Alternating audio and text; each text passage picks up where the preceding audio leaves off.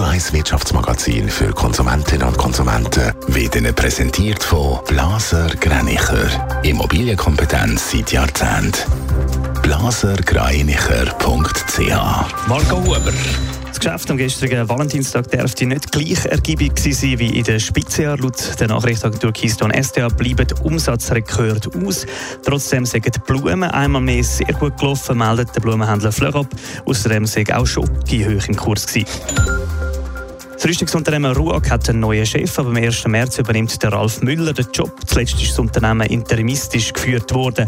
Das nach der Unruhe, die entstanden sind, nachdem die Direktorin von der RUAG öffentlich gesagt hat, Länder wie Deutschland oder Spanien sollen doch Schweizer Waffen trotz Verbot durch das Kriegsmaterialgesetz in die Ukraine weiterschicken.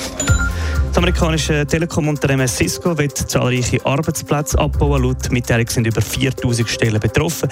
Grund für den Abbau ist ein Umsatzrückgang im letzten Quartal vom Geschäftsjahr. In Zukunft wird Cisco statt auf Hardware stärker auf Software und auf künstliche Intelligenz setzen.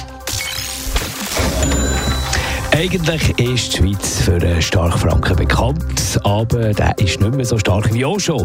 Unsere Landeswährung schwächelt. Am Dienstag ist der Franken auf den tiefsten Wert in diesem Jahr jetzt gesunken und das hat Folgen, Morgen Huber. Genau, im Ausland werden Produkte für Schweizerinnen und Schweizer teurer. Die Kaufkraft geht zurück, denn der Euro und auch der Dollar haben im Vergleich zum Franken zugelegt.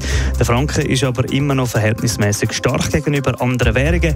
Darum sind Ferien, Ausflüge oder natürlich auch das beliebte Shoppen zu Konstanz oder an anderen Orten an den Grenzen nach wie vor lukrativ. Die Schweizerinnen und Schweizer dürfen also weiter nicht weniger ins näheren Ausland posten. Was aber bedeutet der schwächelnde Franken für unsere Exportwirtschaft? Für die Exportunternehmen kommt die Base vom Franken entgegen. Ihre Produkte werden durch das im Vergleich mit der Konkurrenz aus dem Ausland, gerade zum Beispiel aus dem Euro-Raum, günstiger.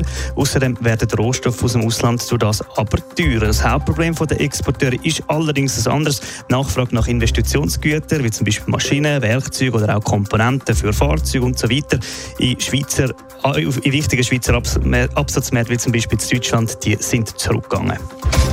Netto, das Radio 1 Wirtschaftsmagazin für Konsumentinnen und Konsumenten.